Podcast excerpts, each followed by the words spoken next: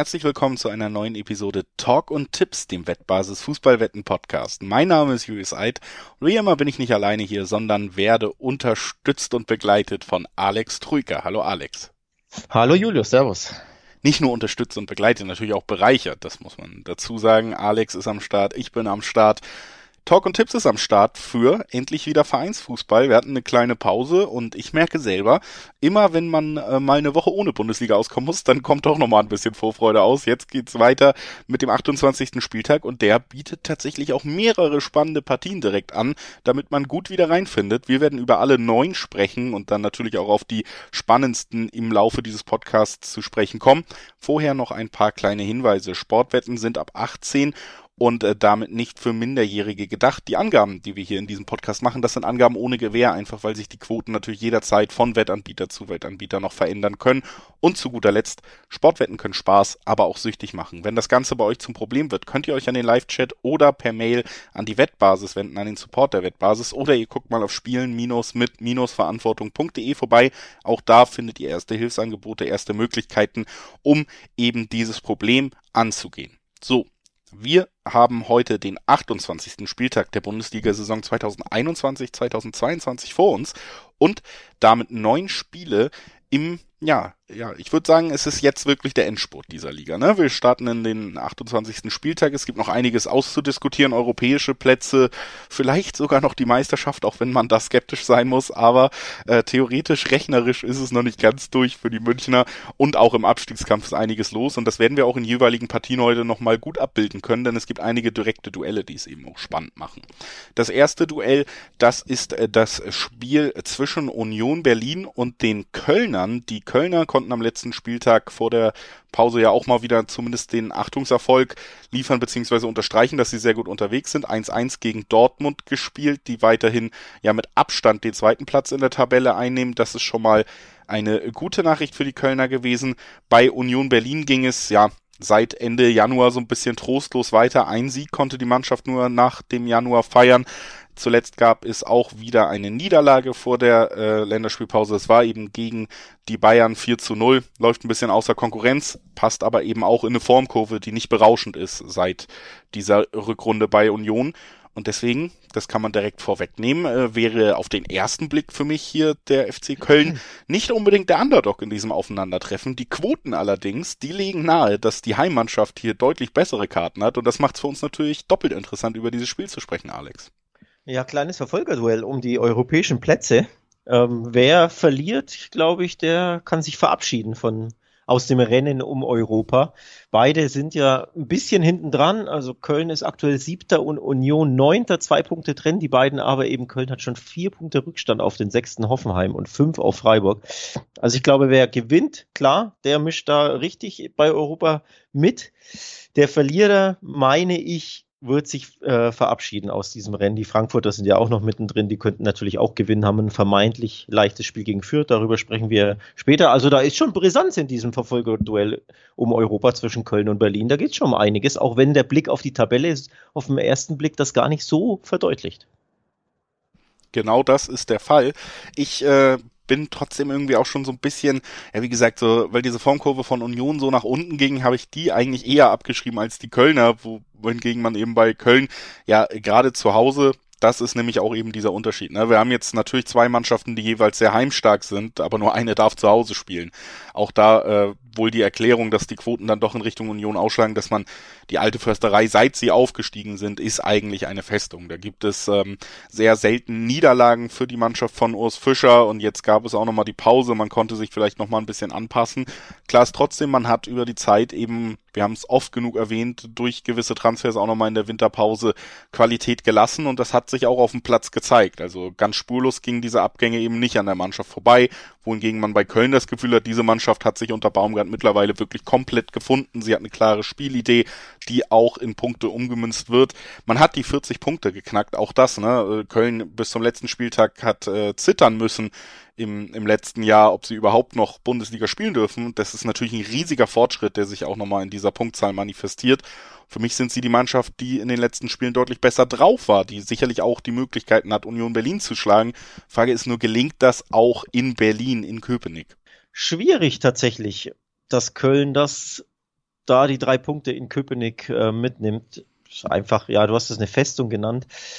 Ich glaube, von der Festung sind wir ein bisschen entfernt. Sie lassen schon mitunter immer wieder zu Hause Punkte, wenn auch nicht so häufig, aber trotzdem ähm, von den 13 Spielen wurden sieben gewonnen, sechs aber nicht. Also da sind schon auch immer wieder Punktverluste mit dabei. Ähm, gleichzeitig die Kölner natürlich auswärts nicht so super drauf, nicht so ähm, ja gut, um ehrlich zu sein. Ähm, tun sich da immer wieder in der in der Ferne einfach einfach schwer zu Hause fühlen sie sich wohler. Ne? Drei Auswärtssiege in 13 Spielen spricht ja irgendwo auch ähm, eine recht klare Sprache. Also der FC tut sich auswärts schwer. Unioner haben ihr Mojo völlig verloren seit dem Winter. Ich glaube nur ein Sieg in den letzten sieben oder acht Partien. Schwer zu tippen grundsätzlich, ne? Aber du weißt ja, worauf ich dann auch anspiele bei so einem Duell, das irgendwo ja mehr oder weniger auf Augenhöhe ist, wo sich die Teams treffen, die beide nicht in der allerbesten Form sind. Die einen haben Auswärtsprobleme, die anderen grundsätzlich Probleme. Das klingt irgendwie ein bisschen nach Unentschieden, oder?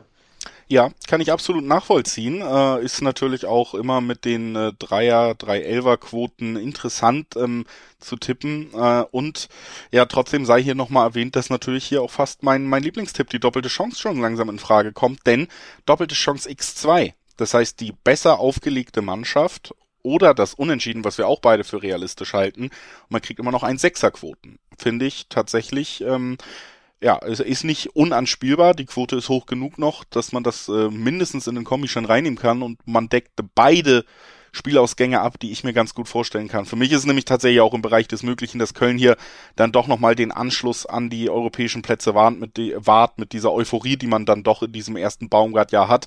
Ich sehe sie da besser aufgestellt und sie sind für mich der kleine Favorit. Das macht natürlich auch im Dreiweg, wenn man Bock auf mehr Risiko hat, durchaus den Tipp auf Köln interessant, denn der ist ja auch über drei bewertet und damit durchaus lukrativ. Und die doppelte Chance, die deckt eigentlich alles ab, was ich mir vorstellen kann. Und das ist natürlich schon eine ganz gute, gute Ausgangslage die Wettanbieter widersprechen dir ein bisschen, ne? Bezüglich Ja, aber das macht ja interessant dann zu tippen. Genau, genau. Da ist eher Union hat die Nase leicht vorne bei 240er Quoten im Schnitt auf Union. Und was sind das Dreierquoten im Schnitt auf Köln? Also leichter Favorit eher Union, aber für mich ist das, wird das ein typisches Spiel in Union, wie wir es schon so, so häufig gesehen haben. Also wirklich zwei Mannschaften auf Augenhöhe, wenig Torschancen, viel Kampf und viel Gegenpressing und ähm, am Ende dann, denke ich, ein leistungsgerechtes 1 zu 1. Darauf gehe ich mal. Dann äh, sind wir nicht komplett unterschiedlich unterwegs, äh, sagen wir es so, und kommen einfach direkt zum nächsten Spiel. Und das ist tatsächlich eins dieser Kracherspiele, direkt zwar am unteren Tabellenende, aber viel mehr Spannung geht eigentlich nicht. Bielefeld, direkter Abstiegsplatz 17 gegen Stuttgart, die da lange Zeit äh, verbracht haben, fast schon irgendwie im Negativstrudel gefangen schienen, die haben jetzt drei Spiele nicht verloren, zwei davon gewonnen und äh, sie stehen auf einmal auf Platz 14. Trotzdem sind beide Mannschaften nur ein Punkt auseinander. Das heißt, für beide Teams hier die Möglichkeit, sich äh, entweder ein bisschen Luft zu verschaffen oder vielleicht sogar auf den direkten Abstiegsplatz äh, wieder abzurutschen aus Stuttgarter Sicht. Ne? Da steht eine Menge auf dem Spiel. In Bielefeld wird das Ganze stattfinden. Und äh, es ist tatsächlich ja eins der interessantesten Duelle. So ein bisschen ja, an sich für mich auf den ersten Blick, wenn man auf die letzten Spiele guckt und so entgegengesetzte Trends. Äh, Stuttgart scheint sich aus diesem Negativstrudel befreit zu haben. Späte Tore, berauschende zweite Halbzeiten gerade. Ähm, erstes Mal das volle Stadion gehabt, dann natürlich das späte 3 zu 2 am letzten Spieltag gegen Augsburg noch gemacht. Sehr, sehr gute Laune. Auf der anderen Seite Bielefeld, äh, vier Niederlagen in Folge und vor allen Dingen alle ohne Tor, also gerade ja, offensiv ja will's da gar nicht laufen. Das heißt, wenn wir jetzt nach den Trends gehen, dann hätte ich hier schon eine klare Tendenz. Aber jetzt hatten wir natürlich auch diesen kleinen Bruch mit der Länderspielpause. Kann Bielefeld sich da nochmal fangen äh, und, und geht da eben mit frischem Elan und frischer Überzeugung nochmal ran? Oder, oder bleiben die Trends, wie sie sind? Dann ist es vermeintlich eine klare Sache. Ja, ich glaube, die Länderspielpause kam genau zum richtigen Zeitpunkt für die Arminia. Du hast es angesprochen, nach vier Pleiten in Folge ohne eigenes Tor dann da unten reingerutscht, während die während die Konkurrenz natürlich Punkte, also nicht nur Stuttgart hat ja gewonnen, am letzten Spieltag hat ja auch die Hertha drei Punkte gesammelt. Also es wird eng, die Tabelle unten ist eng, aber es wird immer enger für die, für die Bielefelder, weil die plötzlich ja in erstaunlich schlechter Form sind, natürlich, nachdem sie ja zwischenzeitlich ziemlich gut drauf waren. Wir erinnern uns, sie waren zwischen dem 16. und dem 21. Spieltag ungeschlagen in sechs Spielen, drei davon gewonnen, drei unentschieden, unter anderem in Freiburg und in Gladbach Punkte äh, gegen Gladbach. Also das waren mehr als respektable Ergebnisse, auch in Leipzig gewonnen. Also da dachte man, hey, die Arminia, die wird sich da unten rauskämpfen. Das ist, das ist wirklich ähm, ja, beeindruckend, aber plötzlich alles wie weggeblasen. Also seit ein paar Wochen sieht man davon nichts mehr. Und das macht natürlich irgendwo Sorgen. Und deswegen glaube ich, diese Länderspielpause gab, kam genau zum richtigen Zeitpunkt, damit man hier den Stecker kurz zieht. Restart und jetzt eben in dieses Abstiegsendspiel gegen Stuttgart geht. Ja, trotzdem bin ich gespannt, ob dieser Turnaround gelingen kann, weil bei Stuttgart hast du natürlich immer schon eine talentierte Mannschaft gehabt, irgendwie viel auch unglücklich. Man hat am Trainer festgehalten, selbst als man da auf dem direkten Abstiegsplatz irgendwie äh, feststecken zu schien und es hat sich so ein bisschen gerechnet. Es trägt sich ja jetzt und Kalajdzic wieder da, Sosa wieder da. Du hast ja eigentlich diese Torgarantie fast schon äh, eingebaut, die Bielefeld eben absolut abgeht. Bei Bielefeld ist eben auch noch so ein bisschen das Problem, wir sprechen immer über Negativspiralen, dass du ja auch neben dem Platz jetzt nach dem letzten Spiel ein paar sehr kritische Aussagen auch vom Trainer hattest. Es wurde das erste Mal so angesprochen, vielleicht begreift nicht jeder, wo wir uns gerade befinden. Und dann hast du eben aber auch diese Aussicht, dass mit Ortega ein absoluter Schlüsselspieler auf jeden Fall den Verein verlassen wird. Mit Klos, die Vereinslegende und der Kapitän, den Verein verlassen wird. Dann hörst du äh, dass ein Wimmer, die vielleicht positivste Überraschung dieser Saison, den Verein wohl auch verlassen wird, nach Wolfsburg gehen wird. Also du hast schon so diese ersten Zusammenbruchserscheinungen und dann natürlich immer die Frage, inwieweit kannst du dich dann zusammenraufen, weil Bielefeld im Gegensatz zu Stuttgart hat auch weniger spielerische Mittel. Da muss es nicht einfach wieder klappen, so wie es schon geklappt hat. Die müssen über den Kampf kommen, die müssen über die Geschlossenheit kommen. Und da bin ich schon gespannt, ob sie das jetzt gegen Stuttgart aufbringen können. Für mich sind die Schwaben Favorit hier einfach, weil ich ihnen deutlich eher zutraue, den wichtigen Treffer zu erzielen. Es ist ein Spiel, wo der Verlierer potenziell auf einen direkten Abstiegsplatz bleibt. Das heißt, hier steht eine Menge auf dem Spiel, das wirst du auch im Spiel merken. Es wird verfahren sein, es wird kämpferisch sein. Aber wenn du mich dann fragst, okay, ein enges Spiel, wer hat denn die Chancen hier, das entscheidende Tor zu erzielen? Dann ist es für mich eher die Mannschaft, die äh, 30 Flanken von Sosa wohl vielleicht eine auf Kalajdzic verwerten kann. Ne?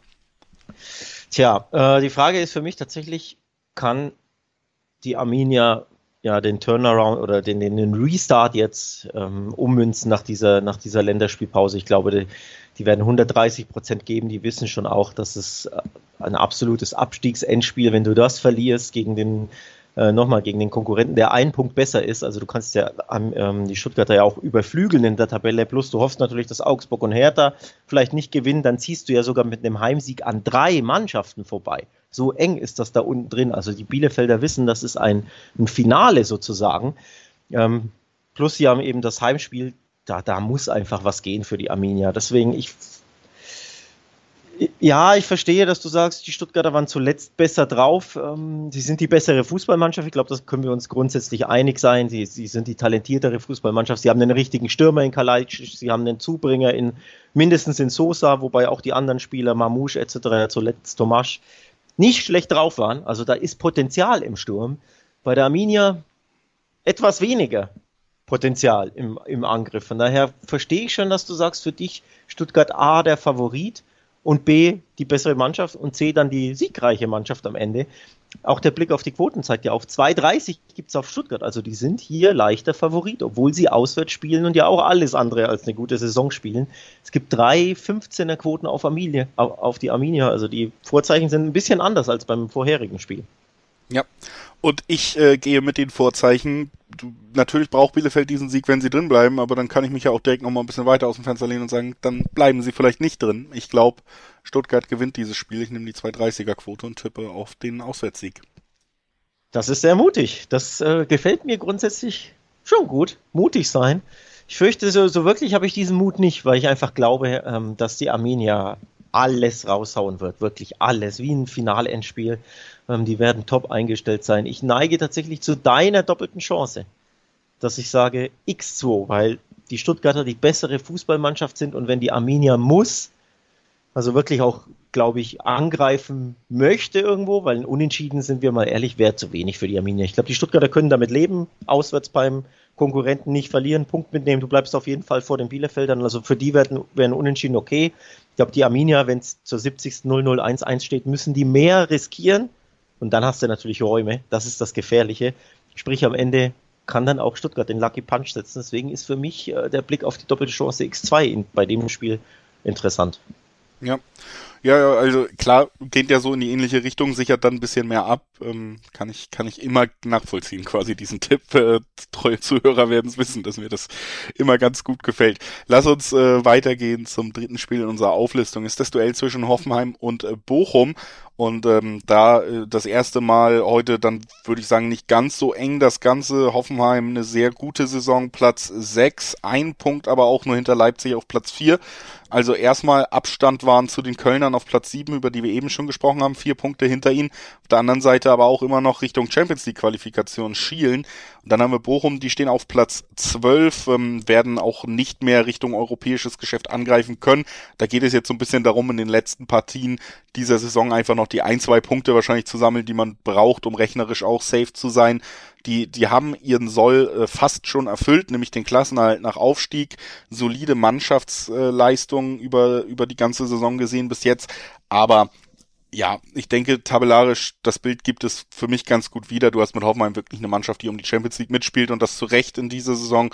Auf der anderen Seite ein Aufsteiger, der sich in der Liga gut präsentiert hat, aber da sind dann eben doch nochmal äh, kleine Unterschiede zwischen diesen beiden Teams im Leistungsvermögen. Ja, sehe ich tatsächlich genauso. Ähm, die Hoffenheimer haben mich zuletzt vor allem in, in ihren zahlreichen Heimspielen ja ziemlich begeistert, würde ich jetzt fast sagen. Also teilweise wirklich tolle Leistung gezeigt. Sie sind eine sehr, sehr gute Fußballmannschaft. Das merkt man auch. Und auch der Blick auf die Heimtabelle zeigt übrigens auf, dass sie die sechstbeste Heimmannschaft sind. Nee, fünfbeste sogar, sorry. Fünfbeste Heimmannschaft. Das geht so ein bisschen unter. Also logischerweise die viel gelobten Mainzer sind da oben mit drin und dann natürlich Bayern, Dortmund und Leipzig und dann kommt schon Hoffenheim. Also die sind zu Hause richtig, richtig stark. 8 der 13 Spiele gewonnen und gleichzeitig, wenn du auf die Auswärtstabelle blickst, musst du ganz schön runter gucken, um die Bochumer zu finden. Die haben nämlich erst zwei ihrer 13 Auswärtsspiele gewonnen, acht Pünktchen bei neun Toren in der Fremde. Also nur der Blick auf Heim- und Auswärtstabelle malt ein ganz klares Bild und dementsprechend wird es dich nicht überraschen, dass ich sage, ich glaube, wir sehen den nächsten Heim Heimsieg in diesem Spiel. Ja, und ich könnte mir vorstellen, dass man den tatsächlich äh, noch ein bisschen aufbauschen kann, indem man sagt, ähm, das wird ein Heimsieg für die Hoffenheimer und zwar einer zu null. Du hast es angesprochen, Bochum auswärts sehr schwach vor dem Tor. Die Statistik haben wir zur Hand und äh, beide Teams treffen Nein, trotzdem mit Zweierquoten bis zu zwei Einserquoten bewertet im Schnitt. Bedeutet, da äh, bekommt man einen ganz guten Boost, wenn man das kombiniert, aber auch selbst äh, ohne den Dreiweg-Tipp noch dazu ist das schon eine sehr nette Quote, die man da machen könnte.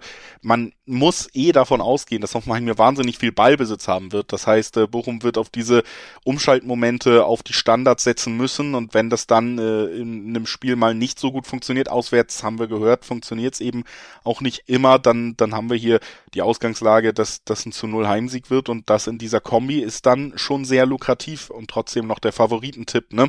Also, das ist so die Richtung, die ich da einschlagen würde, um das Ganze vielleicht auch etwas lukrativer zu gestalten noch.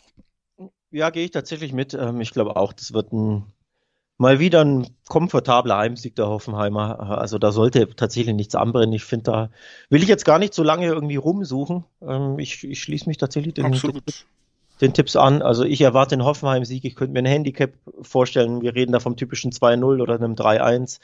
Ein zu Null Sieg macht auch Sinn, weil die Bochumer auswärts einfach ähm, ja nicht oft Tore schießen. Wir hatten es angesprochen, die Bilanz. Ähm, also ich glaube, da sind wir uns schon einig, ja. Ja, dann äh, brauchen wir uns tatsächlich da, denke ich, nicht länger aufhalten. Äh, wir haben äh, Bochum, habe ich zumindest gerade schon so ein bisschen als Klasse gesichert beschrieben. Davor haben wir über die Stuttgarter, über die Bielefelder geredet. Da ist es nicht der Fall. Wer da einen besseren Überblick haben will, wie die Quoten denn zum Beispiel auch da aussehen, welche Mannschaft steigt ab, dem äh, wollen wir natürlich auch nochmal die Wettbasis ans Herz legen. Über diesen Podcast hinaus, wettbasis.com, bekommt ihr da wirklich die volle Ladung Infos, egal welche Sportart, egal welches Event ansteht, nicht nur Fußball, sondern auch darüber hinaus könnt ihr euch über alles informieren, interessante Quoten und Tipps von den Experten von der Wettbasis euch anlesen. Und das gilt eben auch für solche Wetten wie, welche Teams werden denn am Ende absteigen oder gibt es vielleicht noch eine Entlassung im Abstiegskampf auf der Trainerbank? Ähm, all diese Punkte werden in Einzelartikeln da sehr spannend und informativ behandelt und das wollen wir euch natürlich auch nochmal ans Herz legen. Wechseln jetzt aber die Tabellenregion, machen weiter mit dem nächsten Kracherspiel. Wie gesagt, das ist ein echt ganz schöner Spieltag so äh, nach, nach Länderspielpause. Fünfter empfängt den ersten. Freiburg empfängt Bayern und äh, Freiburg auch nur ein Punkt hinter den Champions League Plätzen. Also äh, auch noch mitten im Rennen, um den wohl dann größten Vereinserfolg zu feiern. Nicht nur ein Punkt hinter den Champions League Plätzen, punktgleich mit dem vierten sogar, mit den Leipzigern.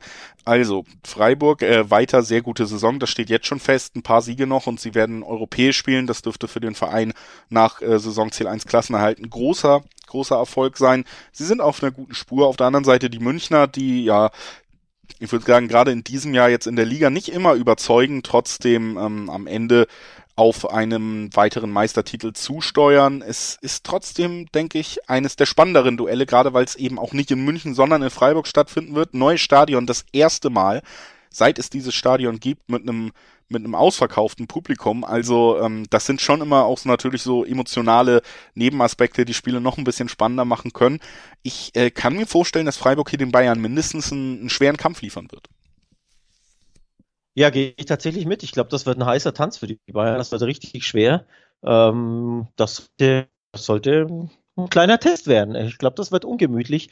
Gab ja immer mal wieder in, in Freiburg ein paar Spiele, wo sich die Bayern nicht immer so leicht getan haben. Immer mal wieder ja, schwere Gastspiele auch ab und zu mal Punkte gelassen. Ähm, beispielsweise äh, in der letzten Saison war das, da hat man auch nur 2 zu 2 in Freiburg gespielt. Im äh, Mai war das. Und dann erinnere ich mich, 2019 gab es auch nur ein 1 zu 1 in Freiburg. Also in den letzten Gastspielen, äh, in, sogar in beiden Gastspielen, jetzt sehe ich es erst, hat Bayern Punkte gelassen im Breisgau. Also deswegen ähm, glaube ich schon, dass du, dass du da einen guten Grund hast zu sagen, das wird knifflig für die Bayern. Das wird auf jeden Fall nicht leicht.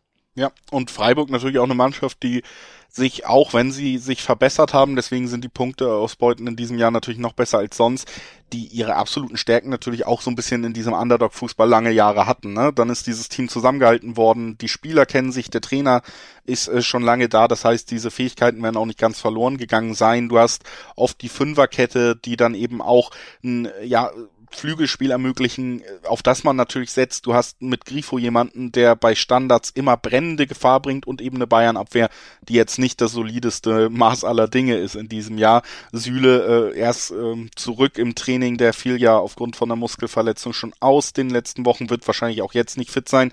Dann hast du einen Lewandowski, der angeschlagen in die Länderspielpause gegangen ist, dann natürlich, wie wir es auch vermutet haben, eingesetzt wurde, weil es für Polen um alles ging aber ob das jetzt seinem generellen Fitnesszustand und seinem 100% Level so geholfen haben wird, ähm, das, das steht natürlich auch noch aus. Das werden wir auch erst dann vor Ort sehen. Also es gibt so ein paar Punkte, wo ich sage, ich kann mir vorstellen, dass das ein Spiel wird, was lange offen ist. Wir werden hier keinen Kantersieg der Münchner sehen. Das, das schließe ich an diesem Wochenende schon aus. Und das macht es dann natürlich immer spannend, ne? Und so ein Punktverlust, also dieses 1 zu 1, 2 zu 2 irgendwie, ähm, würde ich gar nicht komplett ausschließen. Wäre natürlich interessant auch, weil wir dann am späten äh, Samstagnachmittag oder frühen Samstagabend noch ein weiteres Spitzenspiel haben, was, was dann noch ein bisschen an Brisanz gewinnen könnte, wenn Bayern Punkte verliert. Also finde ich, ähm, ist ein, ein Setup, was durchaus äh, Lust macht, sich das Ganze mal zu geben. Und ich bin, ich, wie gesagt, also klar ist der Münchner Tipp immer interessant und man muss auch hier sagen, 1,5er Quoten auf Bayern, die kriegt man nicht immer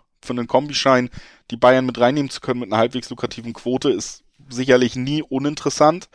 Aber hier das äh, Unentschieden natürlich trotzdem auch sehr, sehr hoch bewertet mit den 480er, 490er Quoten. Ähm, fällt mir fast schwer, das nicht zu tun. Ich habe irgendwie das Gefühl, Freiburg ist eine, eine der Mannschaften, die gerade in dieser Saison, wo Bayern immer mal wieder wackelt, ähm, vielleicht doch Punkte abtrotzen könnte. Also ich, ja, nach, nach schwerem Überlegen mache ich den Troika-Tipp, sag unentschieden. Das kommt nicht so häufig vor, dass du einen Punktverlust der Bayern nicht nur tippst, sondern grundsätzlich dir vorstellen kannst. Normalerweise tippst du ja hier immer die Kantersieger der Bayern und sagst, ja, da passiert auf keinen Fall irgendwas. Natürlich schießen die Bayern die Dortmund ab oder die Leverkusener oder die Leipziger. Woche für Woche fast muss ich mir das anhören, aber plötzlich beim SC Freiburg, da traust du dich. Das ist erstaunlich. Was ist in der Länderspielpause passiert, Julius? Gar nichts eigentlich. Ich, äh, das liegt tatsächlich daran, dass ich ja, Freiburg hat halt diese Mischung, die viele Teams nicht haben. Und zum Beispiel Dortmund muss dann offenes Visier gegen Bayern spielen und das, diesen direkten Vergleich können sie nicht gewinnen. So, und deswegen neige ich dazu, denen das wenig Chancen zugestehen, zuzugestehen. Freiburg hat aber einerseits die Qualität, andererseits aber durchaus die Möglichkeiten und die Spielanlage eben auch diesen Underdog-Fußball zu spielen, den es braucht. Also sie sind nicht darauf angewiesen, dass sie mehr Ballbesitz haben als der Gegner. Sie können mit wenig viel machen. Standardstärke kommt auch noch dazu. Grifo haben wir angesprochen. Also ähm, das sind so diese Kombinationen, wo ich sage, das Matchup ist einfach besser als für andere Vereine. Auch Leipzig, Leverkusen gegen Bayern, haben wir immer gesehen. Klar können die mithalten, aber am Ende bei diesem Schlagabtausch gewinnt die qualitativ bessere Mannschaft. Hier hast du mit, mit Freiburg eben ein Team, den traue ich eher zu, ja, dieses vermeintlich ungleiche Matchup irgendwie durch ihre Taktik, durch ihre Spielanlage ausgleichen zu können. Ja, finde ich gut. Ähm, macht Sinn, sind einleuchtende Argumente. Die Freiburger nochmal, die spielen eine grandiose Saison ähm, und haben auch erst zwei ihrer 13 Heimspiele verloren. Das, das muss man auch nochmal ähm, thematisieren. 14 Gegentreffer zu Hause, das ist, ich glaube, die zweitbeste Abwehr ähm, der Liga zu Hause, wohlgemerkt nur die Mainzer mit acht Toren. Nee, die Bayern haben, sorry, die Bayern haben zwölf, also Mainz 8, Bayern 12 und dann kommt schon Freiburg mit, mit 14 Gegentreffern. Also das ist, ja, eine kleine Festung, so nennen wir es mal. Ähm, also das neue Stadion der Freiburger, da fühlen sie sich ziemlich wohl, das, das klappt gut. Ähm, zuletzt tolle Ergebnisse eingefahren, was wir auch noch gar nicht besprochen haben, ist, dass der SC seit sechs Spielen ungeschlagen ist. Drei gewonnen, drei unentschieden, unter anderem ein Remis in Fre äh, Leipzig und in Mainz die auch unfassbar halbstark sind. Nee, zu Hause gegen Mainz, sorry. Das Einzige, was jetzt zuletzt nicht so prickelnd war, war dieses 0 zu 0 in Fürth. Ne? Da haben sie enttäuscht, da waren sie klarer Favorit, da hätten sie gewinnen müssen. Grundsätzlich gesprochen, nicht vom Auftritt her, die Performance war nicht so, nicht so toll, aber wenn du nach Europa willst, musst du einfach in Fürth gewinnen. Also das war so ein bisschen, äh, ich glaube, schon enttäuschend ähm, für den Sportclub. Aber Länderspielpause, ne, da kannst du das nochmal Revue passieren lassen, kannst du die richtigen Schlüsse ziehen. Und das Schöne ist ja gegen die Bayern, du hast es angesprochen, bist du ja nicht Favorit, sprich, du hast ja nichts zu verlieren. Und das ist ja der Unterschied. Ne? In Fürth erwartet jeder den Sieg, du hast den Ball, du, du musst aktiv Fußball spielen, du brauchst Lösungen. Und jetzt gegen die Bayern ist es völlig anders. Du bist der Underdog, kannst Underdog-Fußball spielen, kannst nerven, kannst beißen, äh, kannst die Bayern machen lassen und kannst umschalten, kannst ins Pressing gehen. Ich glaube, das liegt den Freiburgern. Deswegen, ich finde den Tipp gut. Ich finde es aber, auch das wollte ich kurz ansprechen, ziemlich interessant, dass es bis zu 580er Quoten auf den Heimsieg gibt. Das ist ein bisschen hoch, oder? Naja, es ist halt also eine relativ niedrige Siegquote, wenn du gegen Bayern spielst noch, wenn du in der es Liga ist halt kommst. Bayern. Also, Es ist halt Bayern. Aber Mhm. dafür, dass die Freiburger so, so eine tolle Saison spielen, dafür, dass sie zu Hause spielen, eine tolle Heimbilanz haben und auch, wie gesagt, zwei der letzten drei Spiele gegen die Bayern zu Hause sogar Remis gespielt haben, ähm, weiß ich nicht, dass, dass es fast bis zur sechs geht. Ich, ich dachte auf den ersten Blick, es ist ein bisschen hoch, aber klar, es sind halt einfach die Bayern. Man kann natürlich auch argumentieren, eine 1,50er Quote auf einen Bayern-Sieg ist auch nicht so schlecht. Ne? Man kann es ja auch andersrum aufziehen. Bayern Favoritensieg 1,50 kann man schön in eine Kombi packen. Gibt Ja. auch gute Gründe, das zu tun. Es sind ja immerhin die Bayern. Ja, aber wie gesagt, ich äh, rechne irgendwie mit dem Punktverlust. Würde sagen, wir müssen mal weiterkommen zum nächsten Spiel. Es ist das Duell zwischen Leverkusen und Hertha BSC und damit so ein bisschen die Frage, ja, kann der haushohe Favorit das zu Hause gewinnen mit Leverkusen oder ist das bei Hertha mehr als ein Strohfeuer? Das äh, führt Felix Magath in eine glorreiche Zukunft. Das erste Spiel, da war er selber ja noch nicht mal vor Ort, konnten sie tatsächlich 3 zu 0 gegen Hoffenheim gewinnen, die wir hier ja sogar gelobt haben. Haben das mit einem ganz einfachen Ansatz gemacht. Ähm, elf Mann in der eigenen Hälfte und dann drei Standardtore. Also so spielst du als Underdog. Trotzdem muss man echt sagen, das hat Korkut halt nicht geschafft. Ne? Also da eine Mannschaft aufzustellen, die so diszipliniert verteidigt, ist eine Mannschaft wie Hoffenheim, die gut unterwegs ist, die viel Klasse hat, super schwer macht, äh, selber Tore zu erzielen. Die Standardtore sind dann trotzdem aber auch immer ein bisschen dem Zufall noch unterlegen. Also äh, ob, ob ich der Hertha jetzt zutraue, hier berauschend Fußball zu spielen, weil sie jetzt was gewonnen haben, da würde ich Nein sagen. Ob ich ihnen zutraue, erneut eine starke Defensivleistung hinzulegen und dann eben, ja, ein bisschen darauf angewiesen zu sein, dass Leverkusen sich vielleicht auch mal selber wieder ein Bein stellt, so wie es Hoffenheim getan hat und so wie es Leverkusen ganz gerne tut. Da würde ich sagen, bin ich gespannt. Trotzdem haben wir hier halt eine große Spannweite. Ne? Den dritten der Liga mit einem fantastischen Kader, mit teils fantastischen Auftritten gegen eine der größten Enttäuschungen dieses Jahres mal wieder. Also bei aller Aufbruchsstimmung, die vielleicht so ein Sieg nach einem Trainerwechsel mit sich bringt, haben wir hier schon eine ganz, ganz klare Ausgangssituation. Ja, wir haben eine klare Ausgangssituation, wobei wir dachten ja so ein bisschen klar sollte es auch ähm, werden, wenn Hoffenheim in Berlin spielt. Und dann wurde es ja klar, Aber ein klares 3 zu 0 für die Hertha, das hat uns ja schon ein bisschen ja, gesagt, überrascht. Ob das so klar ist, wenn du dann irgendwie drei äh, Torschüsse hast, die nach Standards kommen und das war's ich so. Ne, ich wollte es gerade sagen, aufs, äh, aufs äh, Resultat gesehen war das 3 zu 0 klar, aber die Art und Weise war nicht so klar. Es waren ja drei Standards, ähm, dreimal nach Schema F sogar.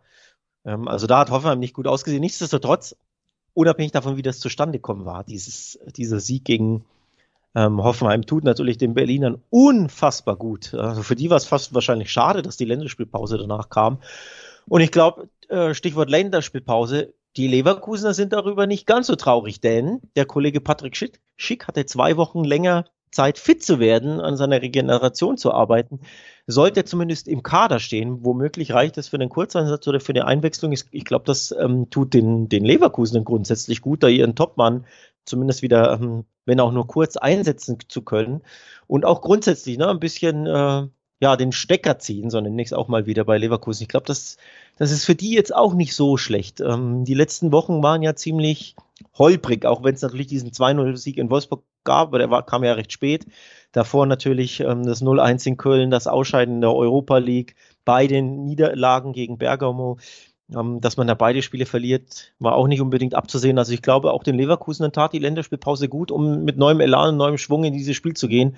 Und unterm Strich erwarte ich genau das, nämlich Elan und Schwung und am Ende einen Heimsieg gegen Hertha ohne Wenn und Aber. Ja, gehe ich mit. Ähm, ich glaube, die Hertha wird nicht so zusammenbrechen, wie wir es ein paar Mal unter Dardai oder Kokut haben, dass es dann auf einmal gegen eine bessere Mannschaft 6-0 oder 5-0 irgendwie nach Hause geht. Ich glaube, sie werden schon diesen Schwung und, und diesen Ansatz mitnehmen, dass sie stabiler stehen und deswegen wird es nicht so hundertprozentig einfach, aber ich sehe sie nicht in der Lage, gegen Leverkusen hier Punkte mitzunehmen. Da muss man auch sagen, dass es dann auch teils unabhängig von Form ist, wenn du so große Qualitätsunterschiede hast. So und ähm, die, die sehe ich hier. Deswegen gehe ich da äh, völlig mit, äh, müssen wir also nicht weiter ausführen und äh, gehen weiter zu einem Spiel zwischen Frankfurt und Fürth. Es ist also ein Duell, das äh, auch, zumindest was die Tabellenlage angeht, relativ klar äh, verteilt ist. Wir haben die Frankfurter, die ja auf Platz acht äh, ähm, sechs Punkte hinter den Hoffenheimern auf Platz sechs noch ein kleines bisschen wieder auf die nächste europäische Qualifikation schielen, die aber auch liefern müssen dafür. Ne? Du hast es eben schon bei Union gesagt, die haben auch 38 Punkte. Wenn man weiter Punkte liegen lässt in diesem Zeitpunkt, äh, dann wird es sehr schwer, noch weiter nach Europa schielen zu können. Auf der anderen Seite hast du die Vierter, da ist jetzt, denke ich, ja, nach dann doch, auch wenn man immer mal wieder übers mögliche Wunder doch noch geredet hat, nachdem sie sich deutlich besser präsentieren in der Rückrunde. Es ist Abschiedstournee angesagt, zehn Punkte hinter Platz 17 alleine, elf hinter dem Relegationsplatz, der zumindest ein bisschen länger den Traum von der Bundesliga halten würde. Also Fürth abgeschlagen, weiterhin Tabellenletzter. Und das äh, bedeutet, dass die Ausgangslage natürlich klar ist. Da müssen drei Punkte für die Frankfurter her, ohne Wenn und Aber. Nur, das haben wir natürlich bei den Freiburgern auch schon gesagt äh, vor zwei Wochen. Gegen Fürth müssen drei Punkte her, wenn du nach Europa willst oder wenn du von Europa träumen willst oder Ambitionen hast. Das gilt natürlich jetzt auch für die, Freiburg, äh, für die, für die Frankfurter. Das galt auch für das ein oder andere Team zuletzt und es hat nicht immer geklappt, wie wir uns erinnern, gegen die Fürther, die einfach eine wesentlich bessere oder eine stark verbesserte Rückrunde spielen und die mit der ein oder anderen Mannschaft da immer mal wieder Punkte abgetrotzt hat, beispielsweise auch den Mainzern, wie wir uns erinnern, die aber sogar geschlagen wurden. Ähm, von daher, auf dem Papier musste sagen, das müssen, müssen, müssen drei Punkte für die Frankfurter werden. Aber womöglich wird das gar nicht so klar und leicht, wie, wie das den Anschein hat. Absolut. Du hast eine Mannschaft mit Frankfurt, die ja auch in dieser Saison jetzt nicht wirklich äh, längere Phasen hatte, wo sie durchweg überzeugt haben. Natürlich haben sie ein gutes Team. Gerade in der Euroleague haben sie ihre Highlights, aber es ist jetzt nicht so, dass dieses Team sich hundertprozentig gefunden hat unter Glasner und sie mit, mit einer klaren Idee jedes Wochenende überzeugen. Also das ist jetzt nicht eine der besten fünf Mannschaften der Liga, so würde ich es zumindest äh, nicht sehen in dieser Saison. Auf der anderen Seite hast du mit Fürth und du hast angesprochen, ja vor allen Dingen auch diese Verbesserung im defensiven Bereich. Gerade zu Hause punktet man wirklich regelmäßig in der Rückrunde und tut das vor allen Dingen eben auch, weil man so viel stabiler ist, was die Verteidigung angeht, als die Hinrunde, wo man eben dann auch einfach Rückständen hinterher lief, schnell, die man nicht mehr ausgleichen konnte. Und ähm, in dieser Kombination äh, fällt mir der Dreiweg-Tipp tatsächlich fast ein bisschen schwer, weil ich glaube schon, es wird unfassbar zäh werden. Frankfurt ist auch eine Mannschaft, die sich genau in diesen Spielen gerne schwer tut. Das ja. kommt auch noch dazu. Ähm, Dreiweg fällt mir trotzdem schwer, wenn du äh, immer noch diese Qualitätsunterschiede hast. Aber was ich äh, bei einem Zehnspiel dann immer super interessant finde, sind die Undertipps natürlich, die gerade hier äh, durchaus interessant sind, ne? weil unter 2,5 Tore ist bewertet mit 2,30er, 2,40er Quoten. Das finde ich tatsächlich ziemlich hoch, weil ähm, wie gesagt, ich gehe nicht davon aus, dass 40 abschießen lassen wird. Selbst wenn wir den Favoritensieg hier haben, dann haben wir ein 1-0, 2-0. Das sind für mich die, die Go-To-Ergebnisse eher, als ähm, dass wir hier äh, Schützenfeste sehen werden. Und deshalb ist das für mich zum Beispiel ein Tipp, den ich gar nicht uninteressant finde bei diesen Aufeinandertreffen. Ja, du hast was Interessantes und Richtiges angesprochen. In solchen Spielen, wo die Frankfurter Favorit sind, wo der Gegner sich mehr oder weniger hinten einmauert oder auf Konter lauert, defensiver agiert, da tut sich die SGE gerne mal richtig schwer. Sie muss Risiko nehmen, sie muss einen Gegner ähm, ja, knacken und das lässt natürlich hinten immer mal wieder ein paar Räume offen. Und die jüngste Vergangenheit hat gezeigt, dass es diese Spiele sind, wo die äh, SGE gerne mal Punkte lässt. Nämlich beispielsweise beim FC Augsburg gab es nur ein 1 zu 1 zu Hause gegen Bielefeld waren drei Punkte eingeplant, da hat die Eintracht sogar 0 zu 2 verloren. Gegen Wolfsburg war es auch ähnlich, da gab es auch ein 0 zu 2, wo man viel den Ball hatte und einfach ausgekontert wurde. In Köln, gut, das war mehr oder weniger Augenhöhe, trotzdem gab es eine 0-1-Niederlage. Also das zeigt schon auf gegen Mannschaften, die selbst äh, nicht unbedingt den Ball haben müssen, die eher mal defensiv stehen, mal gucken, was passiert. Okay, vielleicht ein bisschen Ausnahme Köln, aber auf die anderen Mannschaften und auf die Spiele vor allem traf das zu da tut sich die SG eben mitunter schwer. Und ich glaube, genau dieses Spiel wird uns jetzt erwarten ähm, bei diesem äh, Duell Frankfurt gegen Fürth. Und die Frage ist natürlich, können die Frankfurter die Lehren aus all diesen Niederlagen und Punktverlusten ziehen? Ähm, und ich sage am Ende trotzdem, ja, sie werden die Lehren draus ziehen. Ich glaube, sie werden die Fürth am Ende knacken. Ähm, ich sage, Frankfurt gewinnt das Ding, weil eben sie haben drei, viermal jetzt gepatzt in ähnlichen Spielen. Und jetzt lernen sie daraus und knacken die Vierter.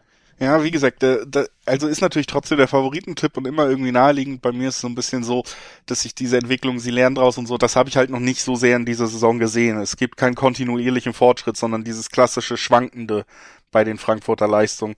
Deswegen bin ich mir da immer unsicher, ob, ob dann dieser Lerneffekt jetzt wirklich dazukommt und man konstant auch liefern kann. Das fehlt mir bis jetzt eben der Nachweis dazu. Ja. Ähm, jetzt kommen wir zum zweiten Spitzenspiel an diesem Samstag. Wie gesagt, der Spielplan liefert durchaus. Und wenn es so kommt, wie wir beide durchaus uns vorstellen konnten, nämlich dass Bayern Punkte liegen lässt, dann äh, natürlich noch ein bisschen mehr Brisanz drauf. Denn der zweite tritt an. Im Moment sechs Punkte hinter den Münchnern, weil Dortmund am vergangenen Spieltag mal wieder Punkte liegen lassen hat bei einem 1-1 in Köln. Und äh, jetzt haben wir das Spitzenspiel gegen Leipzig, die ja noch mittendrin sind im Kampf um die Champions League Plätze, also Punktverluste eigentlich vermeiden sollten, um da nicht, äh, um sich vielleicht doch noch mal ein bisschen absetzen zu können und nicht bis zum letzten Spieltag ums Saisonziel zittern zu müssen. Heute während der Aufnahme schon quasi gab es die Information, dass Dortmund zwar auf ein volles Stadion bauen kann, was das Spiel durchaus noch mal interessanter macht, denn das hatten wir auch sehr lange nicht, aber das Ganze ohne Erling Holland tun wird, denn der äh, Stürmerstar ist ein Stürmerstar in Teilzeit und das bleibt auch so. Schon wieder verletzt. Schon wieder verletzt. Kommt äh, aus einer Verletzung, spielt zweimal nicht durch für Dortmund, geht zur Nationalmannschaft, wird am Wochenende nicht zur Verfügung stehen. Also, ähm, ja, wir, wir sind natürlich hier eher fixiert darauf, wie die Spiele laufen, aber wer sich mal damit beschäftigen will, wie viel Geld man verdienen kann, ohne wirklich äh, zu spielen, der sollte sich Erling Haaland in dieser Saison angucken. Also Marco Rose, um das mal kurz äh, fachlich, sachlich äh, zu erklären. Marco Rose hat gesagt, Erling Haaland ist sehr fraglich, der Fuß ist komplett weggeknickt, der Knöchel sehr geschwollen. So, also, es ist nicht tausendprozentig sicher, dass er aus, ausfällt, aber es klingt schon danach, dass er zumindest nicht von Anfang an spielen wird oder eben wahrscheinlich gar nicht, denn so ein geschwollener Knöchel, geschwollener Fuß, der geht jetzt auch nicht an Ne, der schwillt nicht ab in zwei Tagen. Das klingt nicht gut. Das ist erneut super, super bitter. Ich wollte nämlich gerade äh, einleiten mit, das Lazarett lichtet sich bei, beim BVB, aber das kann ich direkt knicken. Immerhin, Stichwort Lazarett, Akanji ist wieder fit, Hummels äh, Corona ähm, besiegt. Ähm, Guerrero wird wieder in der Startelf stehen, wenn nicht in den nächsten zwei Tagen was passiert. Reus ist wieder zurück.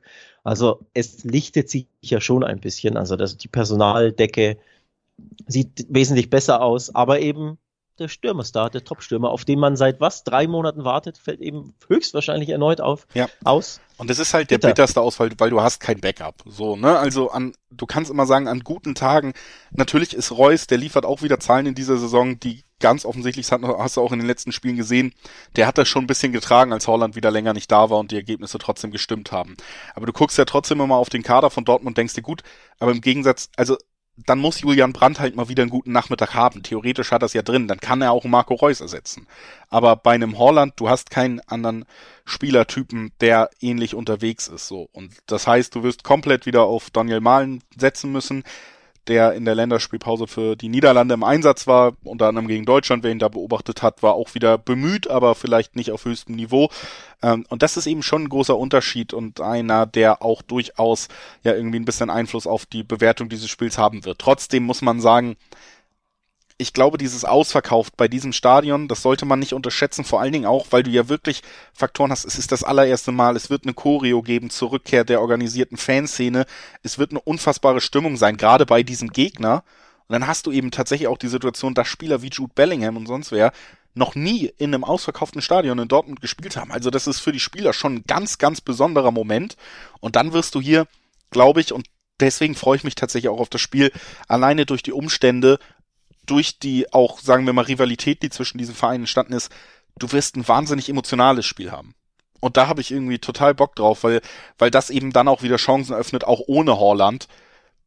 Spieler wie Reus, Spieler wie Malen, das sind ja auch sehr, sehr gute Konterspieler. Und diese Möglichkeiten werden sich für beide Mannschaften bieten, weil es emotional wird, weil es umkämpft wird, weil beide Mannschaften attraktiven Offensivfußball spielen wollen werden. Und deswegen rechne ich schon damit, dass wir hier ja mehr Torraum sehen, äh, viele, viele intensive Läufe sehen werden und, und da habe ich schon irgendwie Bock drauf, gerade vor dieser Kulisse. Also erstmal Vorfreude aufs Spiel ist bei mir auf jeden Fall da.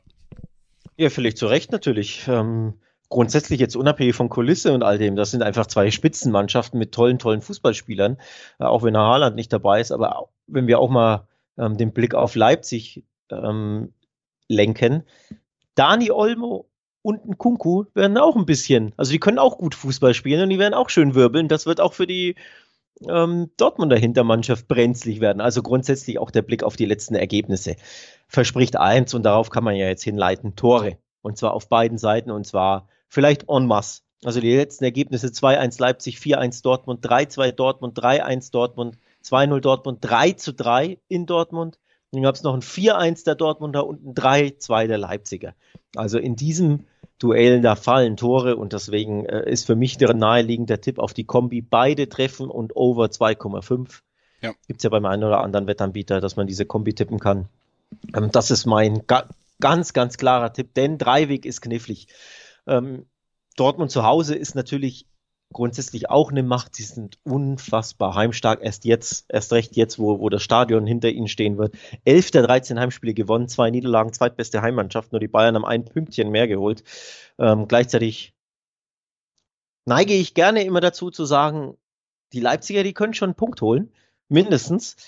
Deswegen im Dreiweg tue ich mich schwer. Ich kann mir beides vorstellen, unentschieden. Ähm, ich neige stark dazu, unentschieden zu tippen.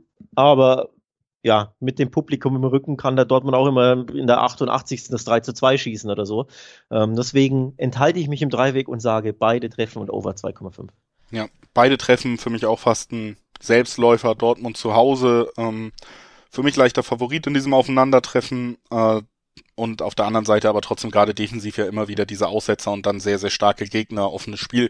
Ja, also beide genau. Treffen wirklich für mich auch fast ein Selbstläufer. Fast schon interessant, auch die über 3,5 Quoten, 2-2, äh, zum Beispiel ja auch ein sehr gut vorstellbares Unentschieden bei diesen beiden Teams in dieser Konstellation. Absolut. Und äh, mhm. über 3,5 gibt eben die zwei Dreierquoten schon, also wird da auch quotentechnisch dann schon sehr interessant und ist für mich absolut im Bereich des Möglichen bei diesem Spiel. Ähm, und zusätzlich zwei Viererquoten auf den Dortmunder Heimsieg, den ich einfach in den Knochen spüre. So, ich, es sei erwähnt, äh, Dortmund wird das, wird das gewinnen. Da, da gibt es keine zwei Meinungen. Also der Haaland-Ausfall, der, der konditioniert meinen Tipp irgendwo. Wenn, wenn der fit jetzt wäre und von Anfang an spielt, habe ich ein ganz anderes Gefühl. Aber ohne Haaland fehlen dir halt ja zwei Tore im Schnitt pro Spiel, ne? muss man ja fast sagen. Also zumindest eins auf jeden ja. Fall. Ich glaube, sein, Toreschnitt beim BVB ist ja sogar eins pro Spiel, meine ich, ne? Ja. Ziemlich genau eins, ähm, weil er in fast, wirklich in je, fast jedem Spiel immer trifft. Deswegen dieses, mindestens dieses eine Tor fehlt dir natürlich. Sternchen in fast jedem Spiel, in dem er spielt.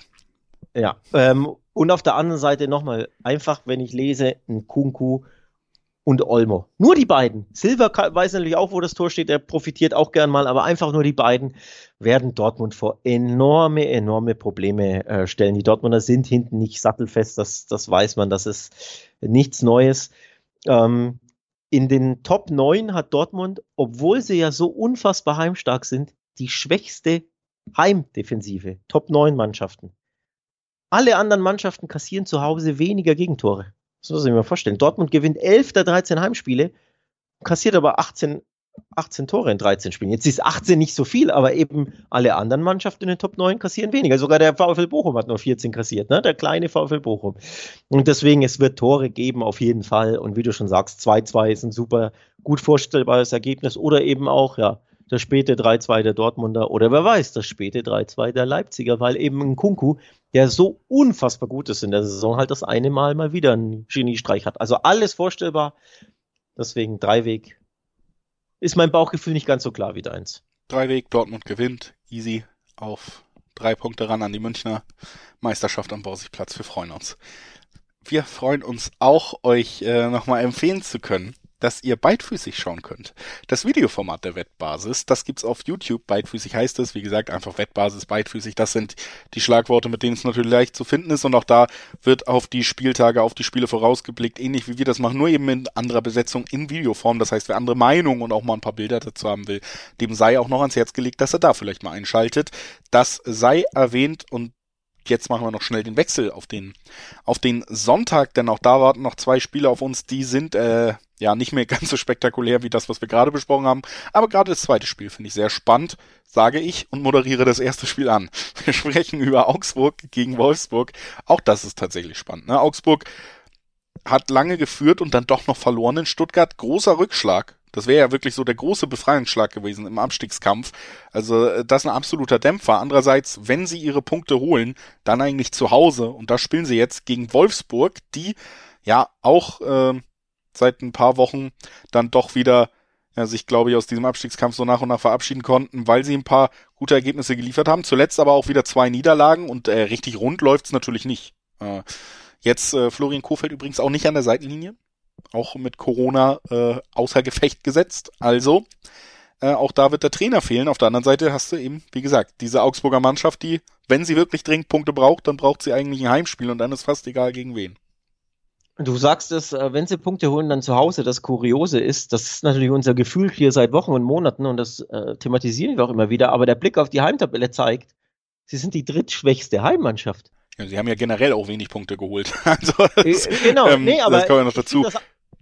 Ich finde das, das nur, nur trotzdem interessant. Ähm, 412 Spiele gewonnen, 16 Punkte. Nur die Vierter und die Bielefelder sind auswärts noch schwächer. Frankfurt übrigens, das ist auch kurios, genauso wenige Punkte zu Hause geholt, nämlich 16.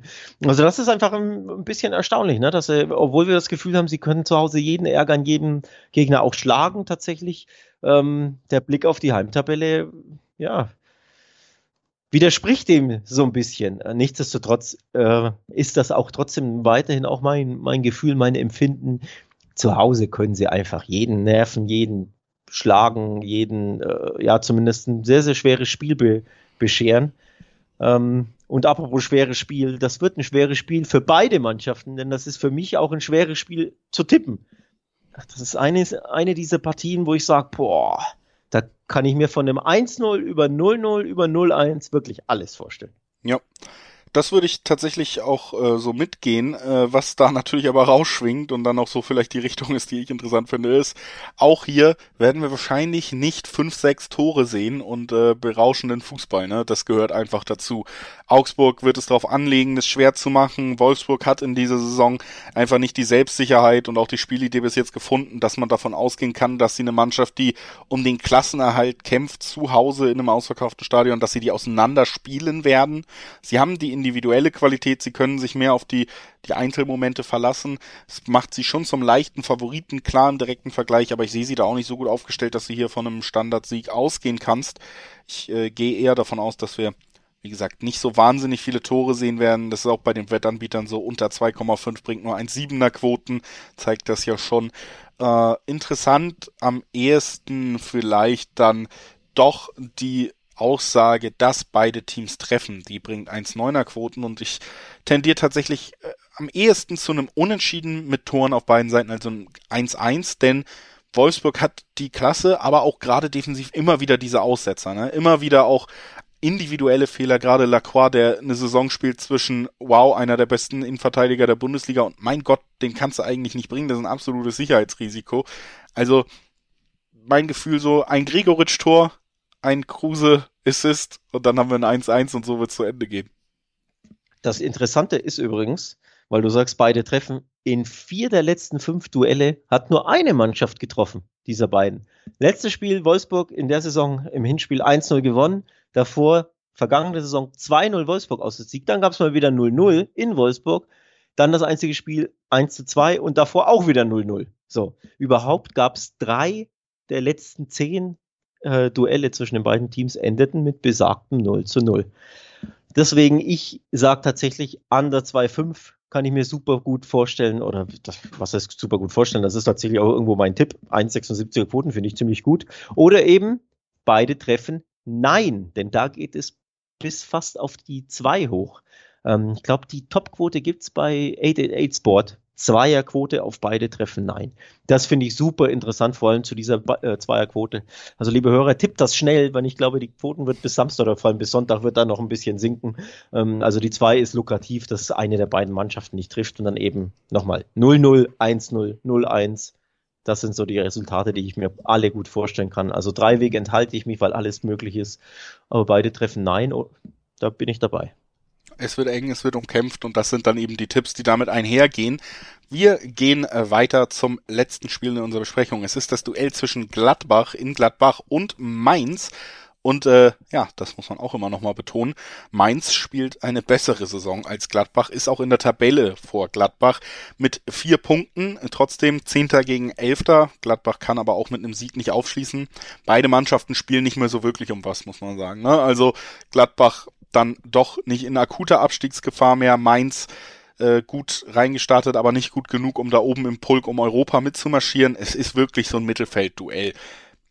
Ich würde sagen, dass für Gladbach mehr auf ja mehr so äh, sagen wir zu verlieren ist einfach, weil es wieder ein Heimspiel ist gegen eine Mannschaft, die trotzdem nicht der größte Name ist und man ist ja bis jetzt enttäuscht von der Saison, auch enttäuscht äh, von den Leistungen unter Hütter, der auch immer so ein bisschen um seine Zukunft spielt nach so einer Saison. Das heißt, man, man hat hier, glaube ich, den Druck dann doch eher bei der Heimmannschaft, auch vor ausverkauft Maus ja überall so, dass man eine ordentliche Performance liefert. Auf der anderen Seite mit Mainz aber eine Mannschaft, wenn die eins sein kann, dann für jeden Gegner super unangenehm. Ne? Sie werden mit allen elf Mann verteidigen geschlossen und sie haben eben ihre Konterspieler. Johnny Burkhardt hat äh, nach dem Dezember im letzten Spiel tatsächlich mal wieder ein Tor erzielt. Äh, also der ist auch wieder auf der Karte aufgetaucht sozusagen. Und deshalb, ähm, ja, ich glaube, Gladbach wird sehr bemüht sein, da was zu entfesseln. Die Frage ist nur, ob sie es auch endlich mal so schaffen, weil wir haben ja oft drauf geguckt und gesagt, theoretisch könnte das das Team vielleicht, aber bis jetzt haben sie eigentlich immer enttäuscht. Ich finde übrigens nicht enttäuschend, die Quote der Gladbacher auf den Gladbach-Sieg. 2,30 im Schnitt. Das finde ich ziemlich interessant und lukrativ. Jetzt nicht unbedingt, weil ich sage, boah, Gladbach wird hier auf jeden Fall gewinnen, lockerer Heimsieg. Nee, nee, ähm, das nicht. Aber die Quote ist einfach so lukrativ auf äh, Gladbach zu tippen, die ja zuletzt dann schon ähm, ja in aufsteigender Form, so nenne ich es mal, war. Ähm, also sich ein bisschen konsolidiert haben, zumindest die Leistung konsolidiert haben. Die waren auf jeden Fall besser. Zwei Siege in Folge, beide zu null. Klar, das Bochum-Spiel wurde abgebrochen nach roundabout, was waren 70 Minuten, aber man führte ja eh 2 zu 0, also war ja eh auf Siegeskurs und ich glaube, das hätten sie auch so gewonnen. Und dann eben gab es noch das 2 zu 0 gegen Hertha, also 2 zu 0 Spiele gab es ja ewig nicht mehr. Der letzte, den letzten gab es im November davor. Ähm, 4 zu 0 gegen die Vierte. Also eine ewig lange Durststrecke und dann jetzt äh, 2 zu 0 in Folge. Das zeigt schon auf, na, die Gladbach haben sich jetzt ein bisschen stabilisiert zuletzt. Die zwei Siege tun ihnen gut. Plus, und das äh, muss man ja immer erwähnen, wenn, wenn man die Mainzer bespricht. Es ist das Mainz der zwei Gesichter. Zu Hause sind sie unfassbar stark, aber auswärts bekommen sie das überhaupt nicht aufs Feld, auf den Platz. Drittbeste Heimmannschaft und zweitschlechteste Auswärtsmannschaft, diese Mainzer. Ich verstehe das nicht. Ich glaube, im Verein versteht man das auch nicht. Aber das gilt es einfach zu bedenken, wenn wir über Tipps sprechen und vor allem, wenn wir darüber sprechen, dass Mainz eben auswärts spricht, dann muss einfach immer wieder der Blick auf die Auswärtstabelle herhalten. Und auch deswegen sage ich, die 2,30er-Quoten auf Gladbach, die sind sehr interessant. Ja, ich glaube auch bei Gladbach ist einfach dieser ganz große Tumult vorbei. Ne? Die, die ganz großen Enttäuschungen, die liegen jetzt ein bisschen zurück. Du musst dich daran gewöhnen, dass du um nicht mehr wirklich was spielst, aber das nimmt natürlich auch so ein bisschen den Druck nach unten. Du hast dir mit den letzten Ergebnissen wieder so ein bisschen Luft verschafft, was die Personaldiskussionen ange angeht. Und ähm, deshalb glaube ich tatsächlich, Gladbach wird hier als Heimmannschaft ordentlich aufspielen können, ohne dass du mit so Katastrophenleistungen rechnen musst, wie wir sie teils dann in der Hinrunde gesehen haben an den, an den Tiefpunkten dieser Saison. Und auf der anderen Seite hast du mit Mainz wirklich eine Mannschaft, die einfach auswärts nicht liefert. So, und ich glaube, in dieser Konstellation ist diese 230er-Quote dann natürlich auch in der Höhe nochmal so interessant, wenn wir das alles zusammenfassen. Es mir auch schwerfällt, äh, daran vorbeizugehen. Äh, kann da also alles nachvollziehen, was du gesagt hast und tendiere dann in der Gesamtlage doch eben auch in dieselbe Richtung. Also grundsätzlich kann mir ein Unentschieden super gut vorstellen. Eins zu eins, äh, absolut wahrscheinlich für mich, aber nichtsdestotrotz, wie gesagt, diese, ich finde die Quote einfach so interessant, dass ich die gern anspielen möchte. Also hauptsächlich, der Tipp hauptsächlich wegen der Quote, nicht weil ich so super sicher bin, dass die Gladbacher das gewinnen, nichtsdestotrotz.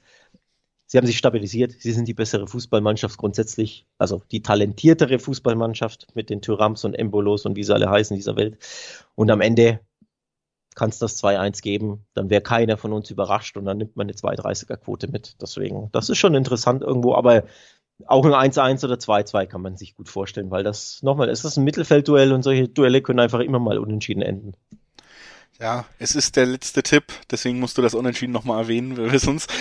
aber ich muss, äh, ich muss es erwähnen, aber ich tipp's nicht. Ja, das gefällt mir sehr gut. Äh, dann lass uns einfach mit einem Siegtipp aufhören. Beide gemeinsam lehnen sich ein bisschen aus dem Fenster 230er Quote auf Gladbach im Dreiweg. Und äh, damit haben wir alles besprochen, was es zu besprechen gibt am 28. Spieltag der Bundesliga. Alle neuen Spiele im Kasten. Und äh, wir kommen zur Abmoderation, sagen danke, dass ihr eingeschaltet habt, hoffen, dass ihr Spaß hattet mit dieser Folge und auch wieder einschaltet. Und zwar in der nächsten Woche am Montag, denn wir begleiten natürlich auch die europäischen Wettbewerbe Champions League, Euroleague stehen wieder auf dem Programm. Das heißt, äh, nach dem durchaus spektakulären Einstieg zurück in den Vereinsfußball, geht spektakulär weiter mit der Königsklasse, mit den größten Teams dieses Kontinents am Montag schon. Bis dahin wünschen wir euch allerdings erstmal ein schönes Fußballwochenende und äh, sagen Tschüss.